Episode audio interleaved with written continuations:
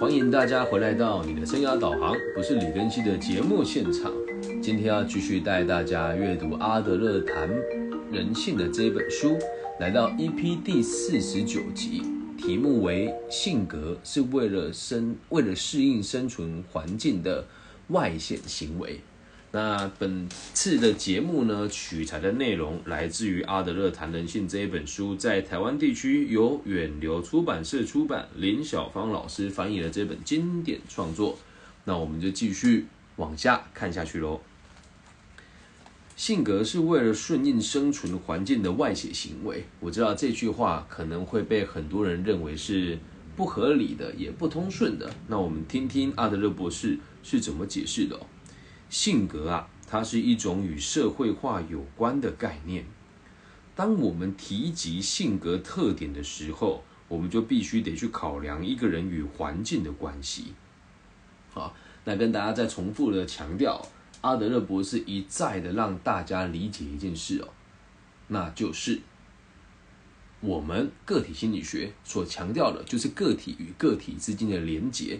以及好几个个体合起来变成一个个体的这种状况，所以我们要提到的是一个人与环境的关系，而环境这里面包含人、包含事，也包含各种不同的变化与因素。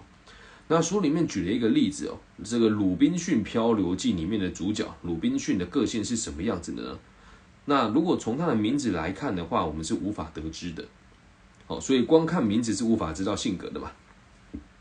所以，我们可以说，性格是一种心灵的态度，是人们处在某个环境之下所表现出来的特质与本性。人们在追求个人优越感的时候，会根据一套行为模式来行动，而这一套行为模式所反映出来的，就是他们的社会意识。那我们前面已经跟大家讨论过了，这个追求优越感与权利。还有超越他人这样子的人生目标，会主导人们的言行举止。这边我再花一点时间跟大家解释一下，再次的强调这个所谓的优越目标是什么意思哦。在台湾地区的心理师，还有这些呃我们所谓的专家，很少有人可以这么全面的来解释这个词哦。所谓的这个优越目标，就是希望在人群当中可以被别人关注。同时所做的事情可以对别人有影响力，就叫做优越目标。所以，我们每个人都在追求这一件事情。那这个行为就会主导我们的言行举止，非常有趣吧？所以，我们的性格是为了顺应生存而所存在的外显行为的这句话，逻辑上是正确的。继续往下看那这样子的优越目标会改变一个人对世界的观点，形塑其行为模式。并且把他心里的活动以各种方式来展现，所以性格特质只不过是一个人的生活方式与行为模式表现的外在行为而已。我们可以从中了解到一个人在面对环境、人群、社会，甚至是生存考验的时候，会采取什么样子的做法。性格特点是一个人为求他人肯定与重视所运用的工具或策略，相当于谋生的技能。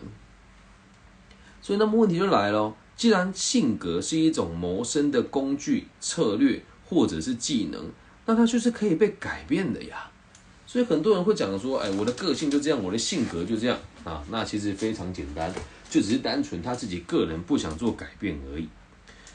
因此，阿德勒博士提出下一个论点哦。他说，个性并不是一般人所说的来自家族的遗传，也不是与生俱来的。个性啊，它就好像是一种生存的模式，有助于人们无论面临什么样子的环境，在不用经过多余以及刻意的思考的情形之下，在生活中展现的个人特质。那性格特质啊，是后天养成的，让我们在生活中可以维持某种惯性的生活步调。哎，这句话讲得很好啊！我们只是后天养成，让我们在生活中可以维持某种惯性或生活步调。这边就举了个例子哦，阿德勒博士说，小朋友的惰性，他并不是天生的。这些孩子之所以懒惰啊，是因为他们以为这样子活着会更加的轻松一些些，同时又可以维持某种优越感。诶，听到这边会不会觉得好像很有道理，又很像不够具体呢？举个例子哦，我们常常看到父母啊，或者是老师哦，在形容某个学生的时候，会说：“哎呀，他很聪明，但就是懒惰。”就是孩子只要说：“哎，我就是懒惰”，他就可以不用为他的行为负责，有趣吧？但是在提出这个论点之前，很少有人会认为说自己懒惰会让自己活得更轻松一些。那就去往下看了，懒惰有时候也是人们人们追求权力的一种方式。怎么说呢？人类啊，在遭遇挫折的时候，为了保住你的颜面跟尊严，会把原因。归咎于某个先天的缺陷，他就说啊，我天生就懒惰，所以我事情做不好。那他们通常哦是这样子自我反省的：如果我没有这方面的缺陷，我就能够一展长才。可惜我就是有缺陷，因此给自己一个缺陷，就可以合理化跟满足每一次你不想进步的借口跟理由。于是你懒惰的性格就形成了。还有另外一种人哦。因为努力的追逐个人的权利，长期啊与这个环境格格不入。为了在这个环境跟人群当中取得更大的优势，他们会发展出各种有助于取得权力的人格特质。那这边他就举了好几个例子哦。为了想要取得权力的人格特质是有哪一些呢？比如说企图心、嫉妒、怀疑等等。因此，我们认为个性特质是人格的一部分。但他们确确实实的不具备所谓的遗传性，同时也不是永远不变的。所以从今天开始，如果任何人跟你说：“哎呀，我的个性改不了啊，他天生就是这样啊，你让让他啊，孩子，这些都是借口跟理由。记住，拿性格当借口，都只是为了让这些人更方便的顺应生存的环境所演变出的各种行为跟逻辑。”那我们透过多年的仔细的观察，还有剖析哦，可以发现，个性特质的形成，对于行为模式的建立是必要且应该的。有的人呢，在还很小的时候，特质就已经很明显的展现出来。个性是因为人们的内心有个秘密目标在追寻而形成的。所以必须从目的论的角度来评断一个人的个性为何。所以你很多小朋友从小就可以看出他接下来未来的发展会是什么样子哦。以小女为例子哦，她在今天晚上的时候做了一件我觉得很酷的事情。她现在才五岁，她已经有能力自己用清洁的肥皂洗涤自己的贴身衣物。那在这个过程当中哦，你说她为什么要这么主动积极的做家事呢？如果以目的论来讲的话，他想要得到的是爸爸妈妈家中的其他成员的认同跟这个所谓的鼓励还有奖赏啊。小朋友的出发点都是这样子嘛。那我们在引导他的时候啊，就会告诉他，你把事情做好了，并不是为了夺得我们的欢心，而只是非常单纯的。如果你先把工作做完，那家里的其他成员工作的时间也会变少，因此大家聚在一起玩游戏的时间就会变多。所以这个人格特质现在就已经很明显的事情是，我们引导他，让他对社会有兴趣。那身为爸爸的我，还有这个家族的其他的成员，他就会知道，假设我多付出一点点，那其他的人就会感觉到我的价值，并且在更有空闲的时候。我们可以多一些时间相处以及玩乐，那这时候他的个性就缓缓的被成型了，就会变成是我愿意付出，我愿意努力，我愿意为大家分担一点什么，并且希望自己的存在对这个个体是有帮助的。那假设今天他的人格特质发展往另外一个方向去的时候，呃，这个是我女儿转述给我听的，她说她有看过小朋友。事情只要做不好就用哭闹的，啊，回家也从来都不做家事。那你要看哦，这两个孩子从出发点来看，个性是迥异的，可是目的却是一致的哦。另外一个孩子的解释方法是这样：只要我一哭，大家就得让我，我的爸爸妈妈就拿我没辙，我的祖父祖母都得以我为中心。所以这两个人，一个用哭闹的方式来取得群体的认同跟关注，另外一个则是用付出以及关怀还有同理心，让别人取得对他的信任。那你说说，这两个人慢慢长大的过程当中，从他们三岁、五岁、十岁、二十岁、三十岁、五十岁，如果都遵循着同一个模式，我们就会说，这个就是这个人的性格，这就是这个人的个性。怎么样？是不是突破你过去在阅读心理学，还有这个对于性格的认知呢？我们继续往下看了。我们在前面几个章节有说过，一个人的生活的方式，所做的一切的言行举止、地位与个人的目标的关系是密不可分的。也就是说，我们每个人所做的每一件事情，包含你每一次呼吸跟思考，都是朝着同一个目标前进的。那个人的目标啊，通常用个体心理学的角度来解释，都是优越的目标。但是优越的目标又偏偏有各种不同的可能性。于是，就像我们刚刚举的那个例子，有的小孩是透过分担家里的工作来取得优越目标，而有的孩子是用哭闹的方式。不管我们在想什么，或者在做一些什么，在我们的脑海里面，一定会有一个非常明确的目标作为依据。我在今天做这一集节目企划的时候，做到这边，我不得不停下来哦。我们周遭很多人做事是完全没有行动力的，又或者是用各种千百万种不同的理由来让自己不做任何的作为。那不做任何的作为也是一种作为呀。那如果你什么都不做，代表着什么呢？就代表着你的明确目标就是我什么都不想做啊。只是有时候我们的外显行为不能那么直接的说出来，我就是废，我就是想躺平，因此就会导致行为与目标不一致。所以你仔细观察，每个人的行为都是有目标的。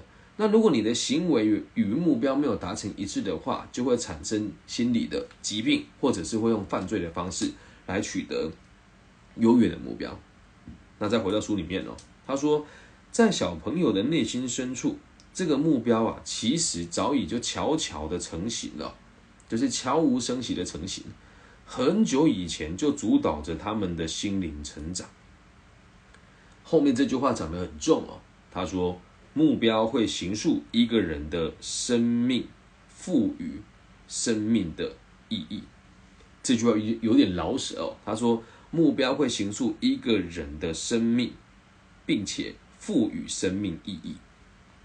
就像我自己的生命意义是什么呢？我认为我的存在是为了让社会更加的安定，并且想要让达，想要让自己的所在的这个范围达到老有所终，少有所长。壮有所用，因此这个目标出现了之后，我就会知道我的每一件事情都该往什么方向走。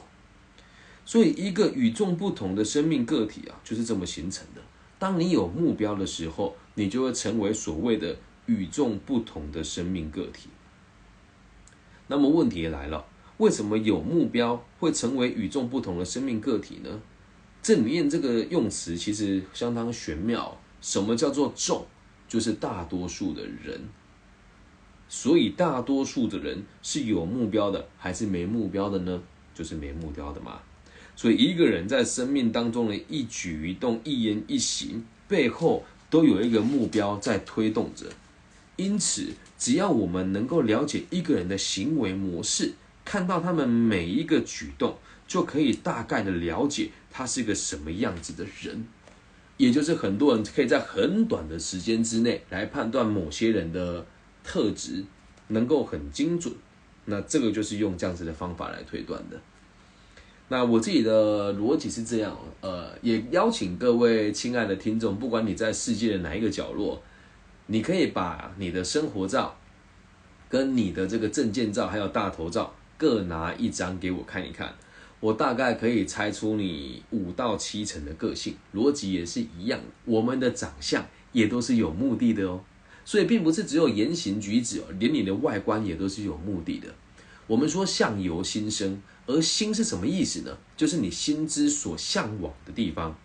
所以从我开始录制节目到现在，因为大陆地区的朋友可能比较难看到我的影像哦，可是，在世界各地的大家，如果能够透过直播的频道看到，我会发现每一个月你看到的我也都长得不大一样。那我是尽可能的让自己往对社会有益的方向走，所以看起来越来越眉清目秀，并且五官端正。所以这边就插个题外话啦。当你看到其他的专家啦、生涯规划啊、辅导智商师啊、引导师啊、疗愈师等等的，你就看着他们的五官跟他们的面容，你能感觉到他们的柔和跟坚定吗？我相信也很困难。所以能够理解吧？我们所说的方向与目标，并不是只有你的行为而已，连你的长相、你的气质，还有你整个人的风格，也会与之改变。所以一个人的心理现象与他的个性和特质，其实与先天的遗传并没有太大的关系。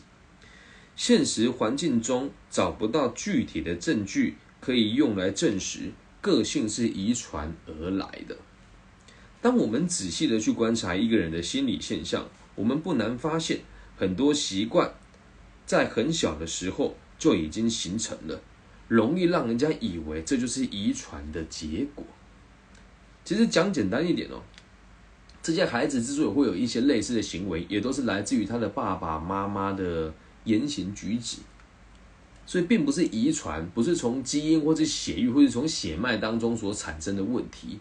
而是从孩子出生，他的天就是他的爸爸跟妈妈，他们两个的素质跟水平还有谈吐，就会生出什么样子的孩子。而这不是所谓的遗传，是来自于后天行为的影响。一个家庭哦、地区哦，或者是种族里面的成员，经常会表现出相同的性格以及特点，其实多半呢，都是人们互相模仿或者是心理投射的结果。我看到这边的时候，在想一件事情哦，因为小时候我的爸爸开车的时候很暴躁，他总是会在跟他起冲突的时候摇窗户骂人家，就是不好听的话啦，或者说你是笨蛋吗？怎么会这么开车？所以在当我一拿到汽车驾照的时候，哎，果不其然，就和他有一样的行为了。那透过我年纪越来越大，以及在工作还有社会上的历练，这个习惯我也已经慢慢的改掉了。可是，在我以前，人家就会说，还有你爸开车很凶悍，你就跟着很凶悍，那是当然的啊。我只看过他开车长时间的话，那我当然会模仿他的样子嘛。所以再往后看哦，对于青少年来说，哦，这个很重要。很多地方哦，青少年都会有所谓的这个一个趋势嘛。那这里可能大陆的听众比较不清楚，抖音呐，在大陆看到的跟在台湾看到的版本不大一样。在台湾呢，就盛传了一句话，叫做“抖音一响，父母白养”。为什么？台湾的抖音里面的内容都是一些叛逆的孩子在做一些杀马特的行为，人气却很高，或者是一些少女们穿得很清凉，在下面扭腰摆臀哦。所以对青少年来说，他们也会有一个群聚跟一个潮流的行为。原因是因为在这个社会上看到各种身心的现象，他们会刺激，受到刺激，并且争相模仿。所以，就像现在很多人会，呃，在网络上模仿一些东西呀，甚至在台湾目前的显学，就是让很多人都慢慢的，呃，越来的越不为自己负责任，又或者是说，让自己的心态看起来是被害者，又或者是无限的放大自己，认为自己只要呃呃这个读到大学了，就可以去引导高中生做所谓的生涯规划，又或者是觉得自己一定要做什么。呃，NGO 组织啊，公益啊，然后说我们要当专家去引导别人啊，然后说什么永续发展啊，这个也都是整体的社会氛围给他们的感受，他们就会认为这么做才是正确的。因此，青少年的互相模仿是可以被操控的，有趣吧？你常常会有人讲啊，你们八年级生，你们七年级生，你们的性格就是软蛋呐，哎，你们以前的。哎，为什么现在的人不如以前有这个抗压性等等的，也都是因为族群与族群之间的对立，然后用这样子的方式互相谩骂来满足自己的无法满足的地方，这样能够理解吧？所以请大家不要再拿所谓的这个性格来当做借口，也希望大家不要拿世代来贴标签，说你们哪个世代的人就哪一种性格，可以有效的降低很多不必要的对立。啊，就包括我自己也一样啊，我是一九八八年出生的，所以有时候在很多地方会议会听到别人说你们年轻人怎么样啊，等等等等的哦。那我听了之后，其实我也好难反驳，因为确实大部分的人都是这样。但你要记得一件事，那只是每一个人面对问题所使用的惯性以及方法而已，并不代表大部分的人一样，你眼前这个人就跟他一样。这样能够理解吗？那我们在下一集当中哦，会再跟大家解释更多关于这个性格，还有追求跃跃目标的部分哦，以及能够让大家知道，我们小时候的个性的偏见，还有错误的观点，其实是可以被改变的。那以上就是这一集全部的内容喽，希望大家喜欢。假设你也喜欢我的节目的话，也希望你们可以帮我分享、订阅加按赞。那。大陆地区的朋友，如果你比较害羞，可以加入我的微信号是 B 五幺五二零零幺。那在最近几集的最后，我都会提醒大家，假设可以的话，请大家帮我分享、按赞、订阅加五星好评。因为最近在台湾地区啊，有越来越多人使用这个行销的公司的服务，他们会请网军帮自己的流量洗得很前面，甚至会发布一些网军来攻击我的节目，来满足他对他客户的承诺。所以，不管你在世界的哪一个角落，不管你用哪个平台收听，也希望大家尽可能从各个平台给我好评跟分享。不管是 YouTube、Facebook、Instagram，或者是 Clubhouse，或者是这个网易云跟各大 Podcast 平台都一样。感谢你们的收听，也希望我们节目的存在可以带给这个世界更多安定的可能性。我爱你们，大家晚安，拜拜。